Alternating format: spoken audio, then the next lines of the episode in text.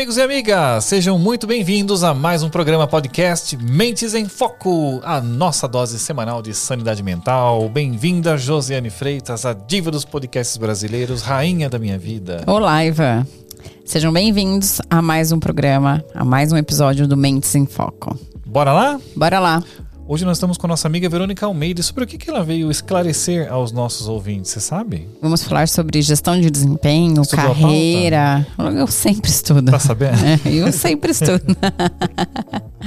e não só estudei a pauta, como estava de ouvido atento ao alinhamento que você estava fazendo com ela um pouco antes de começarmos. Hum, Então você já sabe todas as minhas pegadinhas. né? Ah. É. Pois bem, hoje nós temos a Verônica Almeida que vai nos trazer insights valiosos sobre o assunto. Ela, que é especializada em recursos humanos pela FAP, atuando há mais de 25 anos. Olha só, tem gente que não tem isso de vida, ela já tem de experiência. Não querendo mencionar nada, a mulher não gosta de falar coisa de idade, Eu não me assim, né? Faz- Eu também não. Tá tudo Faz bem, né? parte da minha história. Não é aquela coisa. Aí o, o, o host já começa cagando no programa, né? 25 anos de experiência na área e é mentora de carreira. Então hoje nós temos dois assuntos que são muito interessantes para o nosso público: carreira e gestão de desempenho. Tá pronta para o desafio? Eu completamente. Sempre estou pronta. Isso aí, Verônica. Bora lá então. Vamos falar um pouquinho? Vamos lá. Lembrando que este po- podcast é um oferecimento Perfix Consultoria e se você está pensando em estruturar o, seu- o RH da sua empresa de forma estratégica, com foco em desenvolvimento de pessoas, a Perfix vai te ajudar.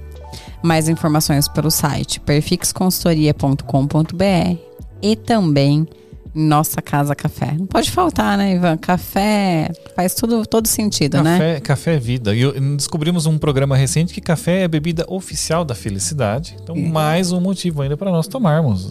Um cafezinho. NCC é uma verdadeira experiência sensorial em cafés exclusivos. Então acesse lá nossacasacafé.com.br. Mas olha, toma NCC, tá? Que esse café vai te deixar feliz. Não vai tomar aquelas porcaria que tem por aí, que aí vai. Isso não vai te, não vai te dar a felicidade que você tá procurando.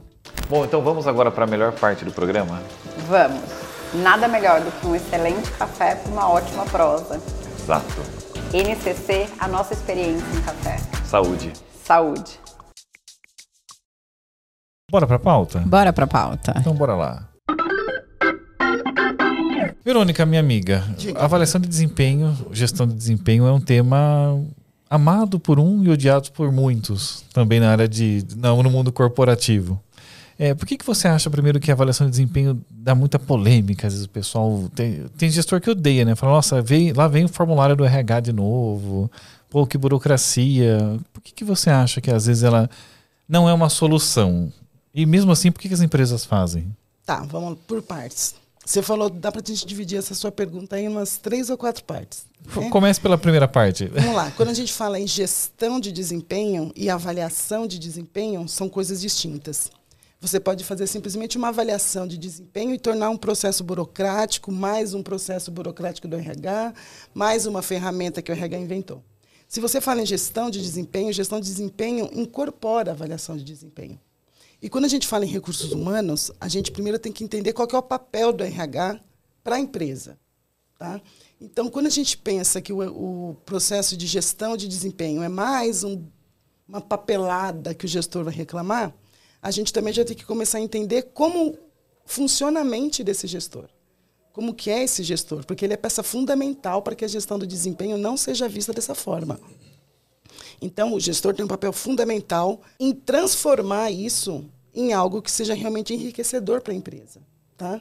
Agora, quando você me pergunta como que a gente pode transformar gestão de desempenho numa coisa que não seja tão burocrática? Exato. Como Tá. não ser só mais um formulário, mais uma obrigação entre tantas que o gestor precisa cumprir. Tá, primeiro, a mentalidade do gestor. Que mentalidade é essa que esse gestor tem? Se ele entende realmente qual que é o papel de um gestor. Que quando a gente fala de gestor, está embutido gerir o desempenho dos funcionários dele, certo? Correto. E para a gente transformar isso numa coisa que não seja tão burocrática, a gente precisa entender que o, o que que essa ferramenta traz, como que ela pode ser estratégica para o negócio e para o próprio gestor. Isso é fundamental. Você acha que os RH sabem é, montar um formulário de avaliação de desempenho? Eu acho que sabem. Eu acho que sabem. O problema é que, na maioria das vezes, a empresa não dá para o RH o, papel, a importância que o RH tem dentro de uma empresa. Então, se a empresa tem uma visão onde o RH é um RH estratégico, entende que recursos humanos vai agregar para a empresa, então ele perde essa, essa coisa aí do, do burocrático, do tédio, entende? O que a gente precisa é de profissionais de recursos humanos que tenham esse olhar, que se enxerguem como o RH, como um RH estratégico, além de fazer aquela burocracia toda que o RH está acostumado a fazer. Então, o ponto primordial é como que a empresa enxerga o RH dela. Estava aqui pensando um pouco, sabe? É, tá, tá trazendo um pouco o que a Verônica está falando, né? Sobre como o RH é visto e como o RH é, enxerga o papel. E aí, imaginando os formulários rolando, né? Vários formulários, não só o de gestão de. Às vezes tem formulário de 30 perguntas. Não, e não só os avalia... não só os de avaliações de desempenho, mas é formulário para pesquisa de clima, é formulário para não sei o que, é formulário. São vários formulários na área de gestão de, de pessoas, de recursos humanos. E aqui eu estava pensando sobre essa questão de protocolo, sabe? Procedimento. Então, a área de recursos humanos, por assim, não, não, são todas, né? A gente não pode generalizar, mas assim, boa parte das áreas de recursos humanos, elas passaram a ter uma certa importância em função da ISO, que exigia ali alguns procedimentos que precisavam ser feitos para obter a certificação. E aí virou um negócio processual, documental e pouco de gestão, né? Se você for parar para pensar, assim, é... porque gerir pessoas é algo além de papéis preenchidos, né? E a gente não consegue gerir todas as pessoas dentro de um processo ou de um procedimento. Faz um protocolo único para todos. Isso, é. Não sei se é. Tô assim meio que, né? E assim, quanto mais tempo a gente se aplica em burocracia, menos tempo a gente tem para fazer gestão realmente do que importa. É, dá para fazer um paralelo com isso com o mundo da educação. Isso, é, é através disso que eu comecei a pensar. É, que, inclusive, é, fala-se, a gente pode falar como conhecimento de causa na, como professores. Né? Para você dar uma aula de 50 minutos, você tem, é plano de aula que você tem que preencher, é controle de, de, de presença, aí é relatório de não sei o que lá, é atividade é, acadêmico, científicos, culturais, você tem que imputar, o aluno tem que te devolver, você tem que preencher, você tem que lançar isso no sistema. É prova, é corrigir.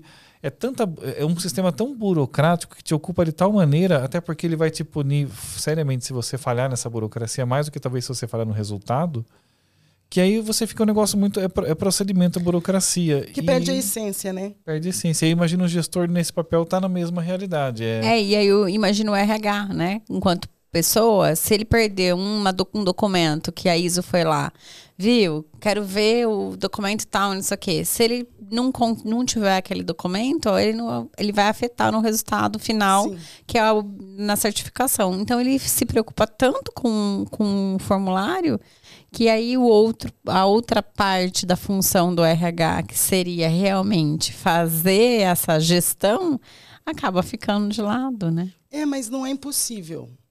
Né? Não é impossível. Desde que, como eu disse, o profissional ele tenha consciência do papel dele ali. Porque eu acho que quando você tem consciência do seu papel, você consegue ir além como um professor. Né? O professor ele consegue entregar, ele consegue formar pessoas, educar pessoas além de toda aquela questão burocrática que ele tem que fazer antes da aula, o plano de aula e etc, etc. O profissional de RH também tem que ter esse mesmo olhar, ele também tem que ter essa mesma consciência que além daqueles procedimentos, além daquele protocolo, o que que ele, o que está por trás disso? Essa ferramenta, o que que ela me gera?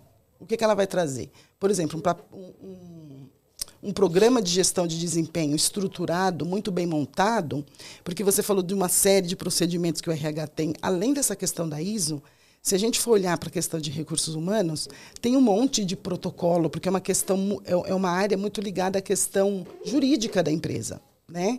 Um processo mal feito, um processo de recrutamento mal feito pode gerar um processo uma contratação errada, um pagamento errado vai gerar um processo trabalhista. Um cargo mal descrito pode gerar uma equiparação, um desvio de função. Exatamente. Então, quando você consegue alinhar todas essas ferramentas em prol do alcance do resultado, da empresa, quando você consegue fazer com que tudo isso trabalhe de uma maneira alinhada, inclusive a papelada da ISO, você consegue tirar a essência daquilo para gerir as pessoas.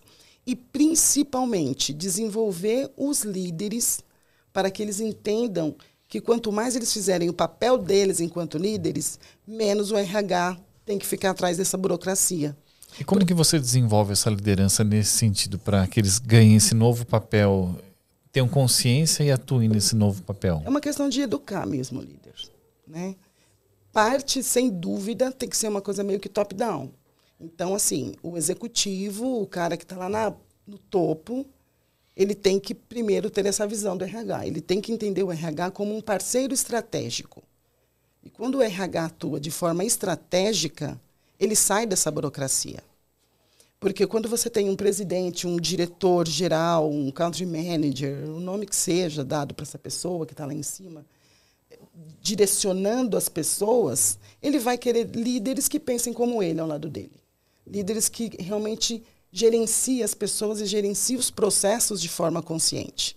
E que consiga intercalar e consiga tirar o proveito de todas as ferramentas. E se o líder não tem essa visão, então é uma pessoa que precisa ou ser desenvolvida, né? Se não for desenvolvida, ele simplesmente não, não cabe dentro daquele processo. Então, a pessoa que está lá em cima tem que ter esse olhar. Ela tem que enxergar isso. E para você desenvolver uma pessoa para ser líder, vai muito mais do que técnicas. Porque a liderança, eu acho que ela se faz muito mais pelo exemplo, pelo comportamento que esse líder tem. Como que esse líder trata as pessoas, como que ele enxerga a importância do desempenho da equipe dele para alcançar o resultado que ele também tem que alcançar. Então fica uma coisa mais de parceria e você tem que educar o líder para isso. Ele tem que ter essa visão. É, como que você vê a ligação entre gestão do desempenho e o engajamento dos funcionários? Como que essa alquimia acontece? Quando eu digo que as coisas, todas as ferramentas têm que estar intercaladas, têm que estar ligadas, é para poder chegar nessa questão do engajamento. Se você tem um processo de recrutamento e seleção bem feito, estruturado, onde está bem claro qual, é o, qual o perfil de funcionários, qual o perfil de líderes que tem que ser contratados, você consegue levar toda uma equipe para um único lugar. Você dá um único direcionamento. Então, você tem um recrutamento de seleção, você tem um recrutamento e seleção que funciona, você tem um processo de gestão de desempenho que está ligado com os objetivos da empresa Deixa eu explicar um pouquinho como que eu penso e como que eu arquiteto um, um plano de gestão de desempenho. Considerando que é um RH estratégico, né? não só o burocrático, aquele que faz só para falar que fez. Então, você tem lá um RH estratégico que atua juntamente com esse executivo MOR, né, com esse diretor, e você tem as estratégias da companhia. O objetivo é que a empresa tem que quer alcançar no final, num longo prazo, ou num curto prazo, ou num médio prazo. O RH trabalhando junto com esse diretor, ele vai definir quais são as competências, quais são as atividades, quais são as atividades não, mas quais são as competências, o que, que essa empresa precisa ter para atingir aqueles objetivos. Baseado nisso, você tem o objetivo central da empresa, o diretor, vamos supor que ela quer aumentar 20%, estou chutando um número qualquer aí, 20% do, do, da renda líquida do bruta, sei lá o quê, que é aumentar 20% das vendas, vamos assim que é mais fácil. 20% das vendas desse ano comparado aos últimos cinco anos. Tá? Então, esse é o principal objetivo. Para ele alcançar esse objetivo, o que, que o cara de marketing, o head de marketing, um líder de marketing precisa fazer? O que, que o líder do financeiro precisa garantir? O que, que o líder de vendas precisa fazer? Então, o diretor principal aqui tem esse objetivo ele vai cascatear esse objetivo para os líderes das outras áreas, de acordo com a competência e a capacidade que aquela área tem para garantir que esse resultado aconteça. Esse líder vai cascatear para o gerente de marketing, por exemplo. De acordo com as competências deste gerente de marketing, com a capacidade e com que aquela área de marketing pode entregar, para que o objetivo dele esteja ligado com o objetivo garanta que o objetivo principal seja entregue. E assim sucessivamente. Então você vai engajando cada camada da hierarquia da empresa dentro de um objetivo único, de acordo com a competência e a capacidade daquela área para isso. E no final das contas, todos se alinham porque o objetivo é um só. E aí você vai ter, num processo de gestão de desempenho, conversas semestrais, formais, Você vai ter conversas informais, o líder com sua equipe para garantir que aquele objetivo vai ser alcançado. E como que isso. Tá, entendi. Como que isso vai engajar a pessoa que é atendente de marketing, por exemplo? Como que o atendente de marketing vai se sentir engajado? Porque como isso foi cascateado, isso vai chegando cada vez mais perto dele, ele vai se sentindo mais próximo do negócio. Ele se sentindo mais próximo do negócio, entendendo qual que é o papel dele, para que esse objetivo principal seja cumprido. E que o líder, né, que tem essa mesma visão, está ali acompanhando através de feedbacks, conversas formais e informais, dando para ele feedbacks de do que, que ele precisa melhorar, e elogiando e recompensando aquilo que ele tem de bom e que ele faz bem feito, você concorda que a probabilidade dessa pessoa se sentir engajada é muito maior do que ter um objetivo aleatório, que não, ele não tem a menor ideia de qual é o objetivo central da empresa, ele não tem a menor ideia do que, que o gerente que está a três níveis acima dele deseja alcançar? Quando você tem as pessoas próximas e você cria essas, essa proximidade entre as pessoas, entre a equipe e entre as áreas, porque uma vez que você tem a reunião ali com todos os líderes da, das áreas, com os heads das áreas, depois você tem a reunião com a segunda, com a outra camada. E esses heads também se alinham. Você vai automaticamente alinhando e engajando toda a equipe e fazendo com que a empresa trabalhe. Num efeito dominó. Num efeito dominó. Num efeito dominó e integrado. Uhum. Mesmo que seja cada um dentro do seu quadradinho, eles estão integrados. Então, a percepção de contexto do indivíduo perante o coletivo ela é fundamental. Ele tem Sem que entender dúvida. por que, que ele está naquele lugar. Tem que entender por que, que ele está naquele lugar. É, e ouvindo a Verônica falar aqui, é o que me. A palavra que me vem é. A palavra que me vem é a comunicação, né? Clara, transparente, né? Assertiva. Assertiva. Então, as, o tempo todo essa comunicação tem que existir de forma clara, transparente, assertiva e, e, e, em horas de uma em estruturas formais em hora, e horas em estruturas informais, mas que ela esteja acontecendo a todo momento. Né? Isso também vai fazendo com que as pessoas se sintam partes, né? E aí você vê que vai além do, do, do, da papelada. Sim. Vai muito além da papelada. Você tem a papelada que te direciona, que te indica o caminho.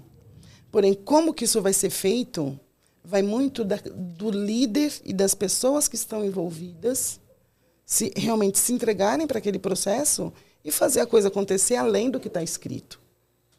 Sim. É claro que a gente tem a tecnologia toda a, a favor também, né? Que hoje a gente tem processo. Antigamente, né? há 25 anos atrás, quando comecei, por exemplo, nem se falava gestão de desempenho. Quando começou a aparecer gestão de desempenho, você não tinha a tecnologia que você tem hoje, que você faz um feedback, ele fica lá online, você consegue esse pessoas que trabalham com matriz né, fora da, do Brasil, empresas multinacionais, um gestor, um líder, o head que está lá no México. Acessa. Acessa e pode dar o feedback dele. Só que nada disso substitui a comunicação, nada disso substitui o bate-papo, o dia a dia. Porque o líder que está ali, ele está vendo o dia a dia. Ele está participando daquele dia a dia. E a avaliação de desempenho, ela tem um ou a gestão de desempenho, pensando num aspecto mais amplo, ela tem um papel importante no sentido de direcionamento também, né? Eu acredito, porque e desenvolvimento. Exato. É, eu digo também até direcionamento, porque a partir do momento que você diz para uma pessoa, olha, é, você vai ser medido com base nesse indicador ou nessa Sim. competência, você está dando um caminho e ela tende a caminhar então, antes que eu vá lá, lá na frente e faça uma medição, né, colocando num, num sistema de classificação qualquer, eu estou criando um movimento. Né? E aí eu preciso fazer escolhas assertivas e sábias, porque se eu escolher certas competências e elas não forem suficientes para dar a força que o, que, o, que o empreendimento precisa, eu posso criar um problema, porque se eu estou dizendo para as pessoas, eu vou medir vocês com base em iniciativa, comunicação, trabalho em equipe, o movimento que é criado tende a, a, deixar sombra sobre outras competências que não estão sendo priorizadas. Eles não vão priorizar flexibilidade, por exemplo, não vão priorizar pensamento analítico, não vão priorizar inovação. Eu falei inovação como é, criatividade, é, vamos pensar. É, criatividade. Então, quando eu coloco foco em um grupo de, eu coloco luz, eu tendo a gerar movimento naquela direção e as outras a ficarem dormentes. Então, tem que ser uma escolha sábia. E antes de medir, o importante acho que é o movimento que eu criei de todo o coletivo na direção daquele determinado resultado que eu quero. Sim. Então, acho que a avaliação ou a gestão de desempenho ela funciona, antes de, de tudo, como um sistema indutor de comportamentos e busca de resultados dentro do grupo com o qual nós estamos, estamos trabalhando. Exatamente. Exatamente. E quando você fala em ter indicadores, esses indicadores têm que ser muito claros. Né? Porque aí você falou de algumas competências, mas como que eu vou medir essa competência? Como que eu vou medir a flexibilidade? Como é que você mede iniciativa? Como é que você mede iniciativa? Boa pergunta. Como é que mede iniciativa? Você tem que ter um indicador que demonstre, porque normalmente você tem a competência, aí você tem um conceito daquela competência. Aí você tem que saber quais são os comportamentos observáveis para medir determinada competência. Correto. Então, como é que eu meço que a pessoa tem iniciativa? Quantas vezes ela foi atrás realmente do resultado que tinha que alcançar? Então, por isso que nessa hora você tem que ter essas conversas informais. Porque você não vai colocar uma reguinha aqui para saber se a pessoa foi flexível o suficiente, se ela teve iniciativa o suficiente. Você tem que poder observar comportamentos que comprovem aquela competência. Eu gosto é de assim um- que você comprova. É, Eu gosto de um exemplo que nós vimos recente da competência iniciativa mesmo. Por isso que eu até falei, como é que mede? E exatamente o foco no comportamento observável. Porque se fica aquela coisa do define a iniciativa, Hum. de repente vira e fala, Verônica, você não teve iniciativa esse ano. E vai falar, não, mas se teve alguém nesse mundo que tem iniciativa, sou Sim, eu, né? Sim. Peraí, vamos alinhar. Então, agora, se nós dissermos, olha, o comportamento observável esperado é que você realize as atividades que estão prescritas para o seu cargo sem necessitar de ordens prévias, a gente tem um ponto de partida. Sim. Que de repente posso falar, olha, você não teve iniciativa. Por quê? Porque eu preciso recorrentemente estar dizendo, Verônica, vai lá, lança o dado no sistema. Verônica, vai lá, fecha o relatório. Verônica, vai lá, manda o balanço para o seu.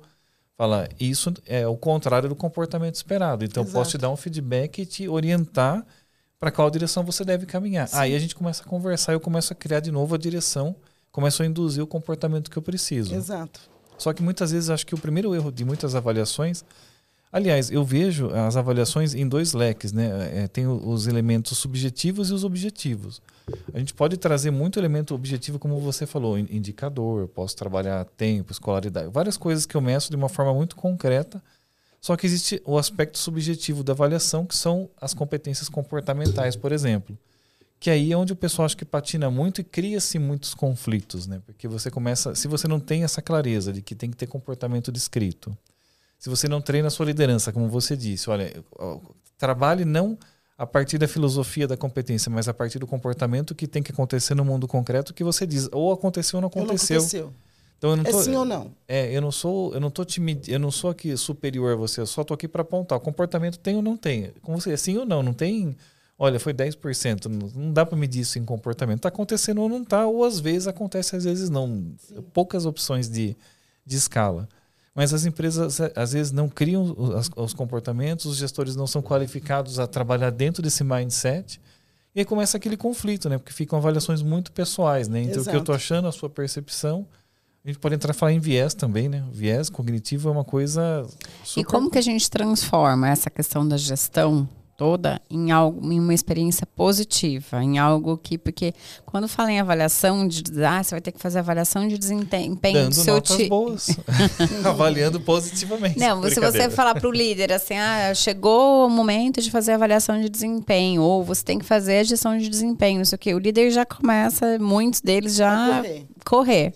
Como é que a gente transforma isso numa situação positiva e motivadora para que realmente os líderes se sintam felizes E os avaliados também. e os avaliados também? Tem que ter a recompensa, né? Tem que ter uma remuneração, um programa de remuneração vinculado à avaliação que vai ser feita. Então, por isso que o programa de gestão de desempenho, ele tem que ser muito bem estruturado. Ele tem que ter uma base sólida. Qual é essa base sólida? Objetivos claros. Você pode até ter esse campo de avaliação de comportamentos observáveis, mas você tem que ter os objetivos que são claros. Você tem que aumentar 10% das vendas em comparação ao semestre anterior. Isso tem que ser claro, porque ou você alcançou ou você não alcançou. E para isso você vai utilizar esses comportamentos, essas competências que a empresa julga importante, que está lá naquele quadro bonito de visão e valores e missão que a empresa tem. Né? Aí você tem que ter inovação, você tem que ter flexibilidade, você tem que ter boa comunicação. Você tem um plano de remuneração que compensa essa atitude, que compensa esse programa conforme você caminha nele, por isso que eu digo que é muito mais do que avaliação. É uma gestão, realmente. E para isso entra um bom programa de remuneração, um bom pa pacote de benefícios, porque você não tem que recompensar a pessoa somente com de salário. Você pode ter um pacote de benefícios que não seja fixo e que seja alcançável conforme você navega, transita e cresce com esse plano de gestão de desempenho. Respondi a sua pergunta. Sim. E na verdade, então, a gente está falando de, do, é, de dois eixos: o eixo de objetivos, metas, e a gente está falando de eixos de avaliações comportamentais. E aí eu posso ter também um eixo de avaliação técnica, de especialidades, Sim. por exemplo. Sim, e você pode ter tudo isso num único plano de gestão de desempenho, porque para você performar, para você ter um bom desempenho, você não precisa, você não vai conseguir só através das questões técnicas e objetivas. Tem um comportamento que vai determinar como é que você vai alcançar aquilo. Sim. E tem o conhecimento que vai te trazer, que é o que você está falando da experiência, o background que a pessoa tem, que vai te trazer esses resultados. Então, é uma composição de fatores que vai te levar a alcançar aquele resultado, que vai fazer com que você tenha uma gestão de uma avaliação de desempenho favorável. E essa avaliação de desempenho, às vezes, ela é muito injusta, porque tem, tem empresas que ela tem um programa de avaliação de desempenho, mas não tem um programa de gestão de desempenho.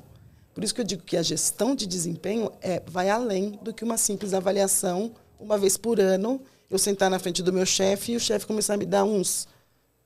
Eu ia falar um palavrão, não sei se pode. Pode, vai dar um, aumenta a audiência. Um feedback ao invés de um feedback, que é o que as pessoas chamam, né? Eu recebo muito mais feedback do meu chefe do que um feedback.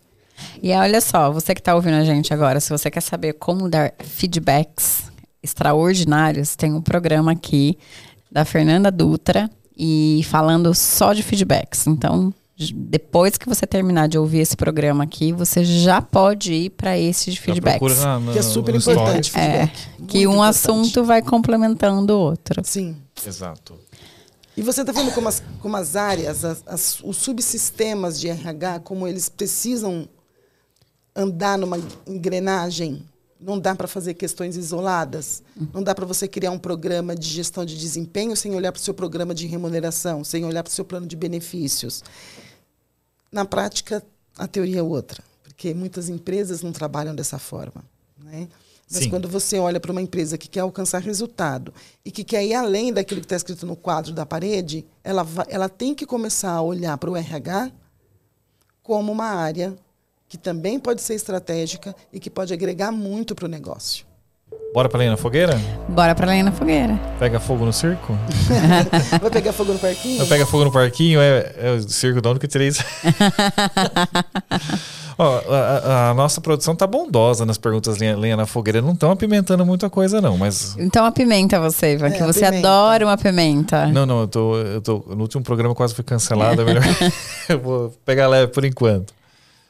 É, Verônica, Diga. se você tivesse que escolher um único aspecto da gestão de desempenho que tem o potencial de transformar radicalmente a dinâmica das equipes e a eficácia das organizações, qual seria? Sem sombra de dúvida, liderança. Desenvolvimento de liderança. Viu, líderes? É muito importante que eles entendam o papel deles. E liderança com uma boa comunicação. Uma comunicação objetiva, transparente e centrada no que eu quero alcançar. E não no, no, no líder dodói, sabe? Aquele líder dodói que vira aquela conversa totalmente subjetiva, porque você não fez o que eu mandei, porque você. Sabe? Então, liderança e comunicação é uma só? Posso juntar as duas? Pode, Pode juntar. liderança e comunicação, para mim, é essencial num processo de gestão de desempenho com êxito. Posso. Pode, é, pode. Posso acrescentar um fator aqui também como. É, o, como... Ah, acho que você ia acrescentar outra coisa, mas vai. Eu queria colocar um ponto que para mim também é um aspecto bem importante na gestão de Diga. desempenho. É relação de construção de relações de confiança. Sim, e aí concordo. eu posso, eu posso fundamentar um pouco do porquê. É, eu, eu já vi programas de avaliação de desempenho onde a empresa diz o seguinte: não, aqui nós temos, temos que estar abertos para o processo de desenvolvimento. É, queremos um papo aberto, a gente vai avaliar, vamos expor as nossas fragilidades e procurar desenvolver os nossos profissionais. Tá indo bonito até aqui. Rodou o processo de gestão de desempenho, fez inclusive a avaliação. O pessoal, se você aplicou uma, uma matriz na inbox lá, o pessoal 1C, todos desligados. Para mim, quando você faz isso, você acabou de criar um problema para o próximo ciclo. Porque você acabou de passar uma mensagem, olha, pessoas de baixo desempenho são desligadas. Eles vinculam isso à avaliação. Então, o que, que vai acontecer na próxima avaliação vai ser tiro, porrada e bomba, porque a hora que o líder for apontar algum aspecto não produtivo ou não construtivo para um liderado, o que, que ele vai fazer? Qualquer ser humano, quando é atacado, faz o que? Se defende. E as avaliações vão virando bate-boca, vão virando quebra-pau. É, não que quem tem baixa performance não possa ser eventualmente desligado, ou eventualmente não, não deva ser desligado. Mas o ato de desligar não pode ser um nexo causal imediato com a avaliação. Porque senão você está dizendo, olha, eu quero um pano construtivo, né, eu quero criar um, um, roteiro ali onde as pessoas estão abertas para se desenvolver, mas na hora que eu ponho o dedo, no, dedo na ferida, eu não desenvolvo, eu desligo e procuro alguém que não tem aquele defeito. Até porque talvez seja mais fácil desligar mesmo. É muito mais fácil. Né? É mais fácil então... desligar, mas normalmente as empresas que levam o programa de gestão de desempenho a sério têm essa visão que você acabou de dizer. Né? Em primeiro lugar, as regras têm que ser claras. Quem está enquadrado nessa caixinha acontece isso, quem está enquadrado nessa caixinha acontece aquilo, quem está enquadrado na outra caixinha acontece aquilo. Mas não necessariamente tem que ser levado já para a questão da demissão. Existe, lógico, uma maneira de você, através dos feedbacks contínuos, na, informais, você chega, ó, oh, vou te dar um feedback, vem cá, vou te dar um feedback. Não, você pode fazer conversas informais que são feedbacks também, uhum. né? E além disso, você tem que ter um plano de melhoria, porque se a pessoa deixou de atingir aquilo que era esperado por algum imprevisto, por alguma situação da, que a própria empresa gerou, não é justo que o funcionário acabe pagando o pato. Né? E mesmo, de, mesmo que isso tenha acontecido e que não seja a empresa que tenha gerado, eu acho que todo mundo merece uma segunda chance. Então, tem sim empresas, a maioria das que eu conheço, pelo menos que trabalham com plano de gestão de desempenho, você tem níveis aonde assim, você tem, sei lá, até 25% aqui, se você só chegou em 25% do que você devia alcançar, você vai para um plano de treinamento. E aí o líder tem que dar os feedbacks e falar no que, que a pessoa precisa melhorar. Senão, no próximo ano, a mensagem está bem clara. Né? Tchan, tchan, tchan, né? Já vai acendendo aquela luz, aquela luz amarela. Tá? E a pessoa tem que se coçar e sair atrás daquilo. Agora, a rescisão, para mim, demissão é em último caso. Você tem que ter pelo menos umas conversas prévias com a pessoa.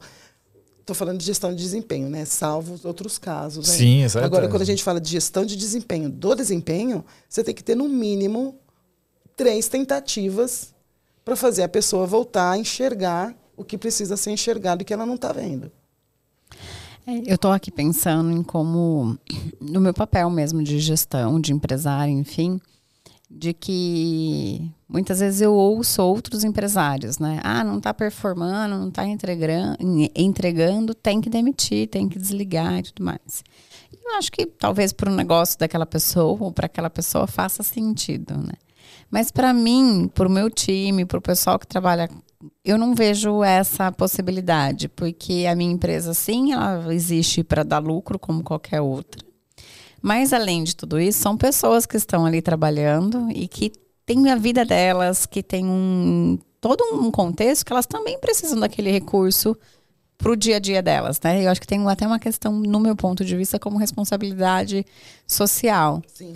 Né? E, empresa escola, como você já falou em outros programas. É, empresa escola, e enfim, eu acho que é, um, um pouco de, deste processo e entender que você vai sentar em alguns momentos e aquele profissional, naquele período, ele não performou como você sabe que ele poderia. Exato. Né? Eu sei que você pode. E eu estou conversando com você aqui porque eu sei que você pode mais. O que está acontecendo com você que que, até onde, lógico, né? Tem um momento até onde eu paro, porque não vou entrar em outros em detalhes, mas mas a relação de confiança ela vai sendo construída uhum. ao ponto de dizer não tenho nenhum problema com a empresa, meu problema está em casa e eu não estou conseguindo é, dividir.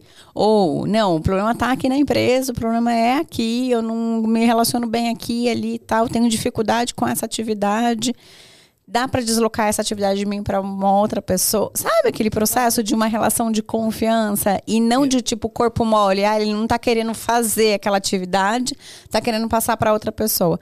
Então eu acho que não é isso. O processo de avaliação, a avaliação em si é um item, como vocês estão falando aqui, mas a gestão do desempenho, ela envolve outros fatores e ela vai passando por algumas questões, que é essa relação de confiança. E assim, eu não. É, a palavra que está na minha mente nos últimos, nesse, nessas últimas semanas, até em função do livro que eu estou lendo, enfim, é autorresponsabilidade, é responsabilidade do, do líder, é responsabilidade, é autorresponsabilidade do líder, é autorresponsabilidade do liderado, sabe?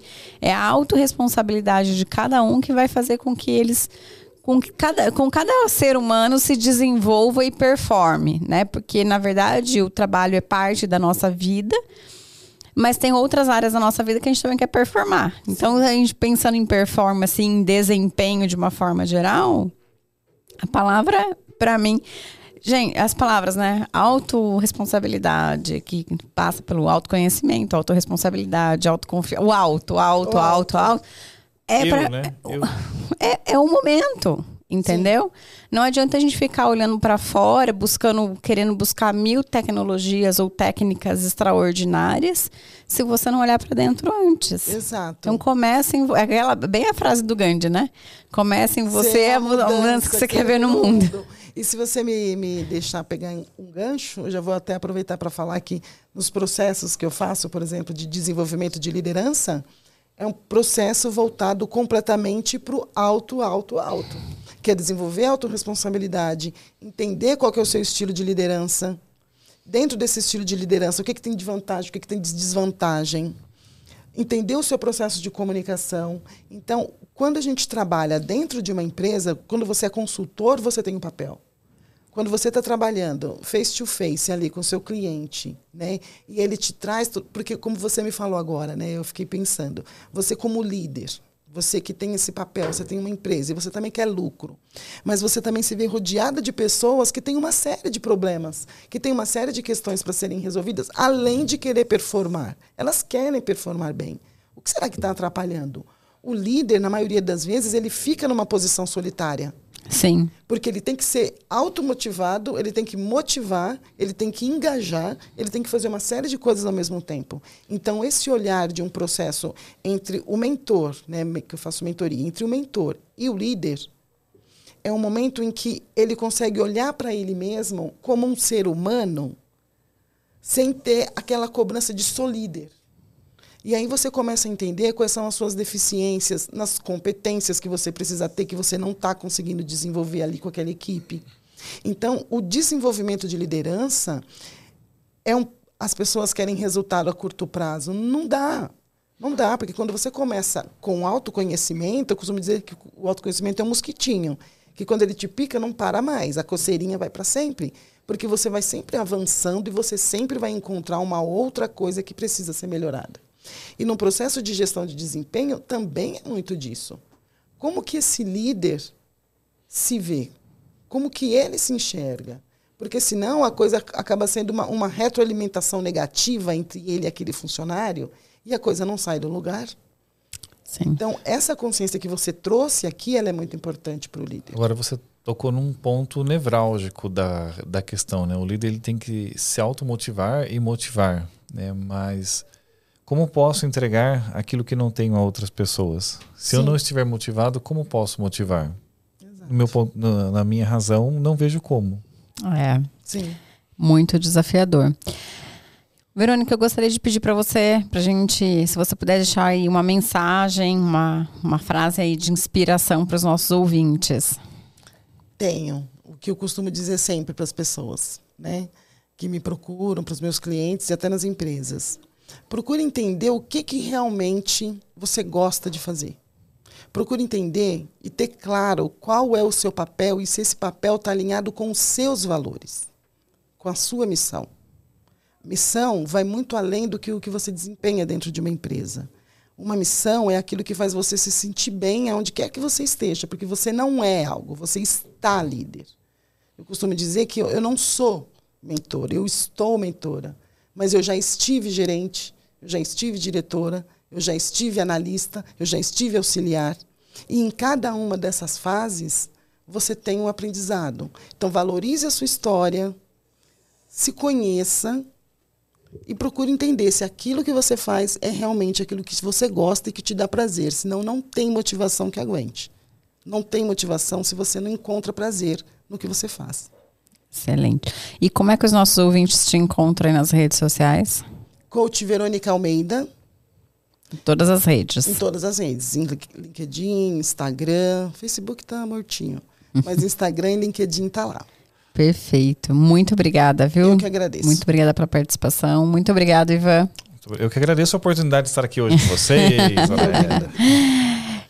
Nos siga nas redes sociais, no Insta do Mentes em Foco, mentes.em.foco, no YouTube Mentes em Foco Podcast, Mentes em Foco. Compartilhe com seus amigos, colegas de trabalho, com aquele gestor que está precisando ouvir um pouquinho mais sobre gestão e avaliação de desempenho. Mentes em Foco é um oferecimento Perfix Consultoria, Nossa Casa Café. E se você quer ser um patrocinador oficial deste programa, temos vários benefícios para você entre em contato com a nossa equipe. Muito obrigada, gente. Muito obrigada mesmo. Obrigado, pessoal. Obrigada, gente. Até o próximo programa. Valeu, galera. Valeu. Até.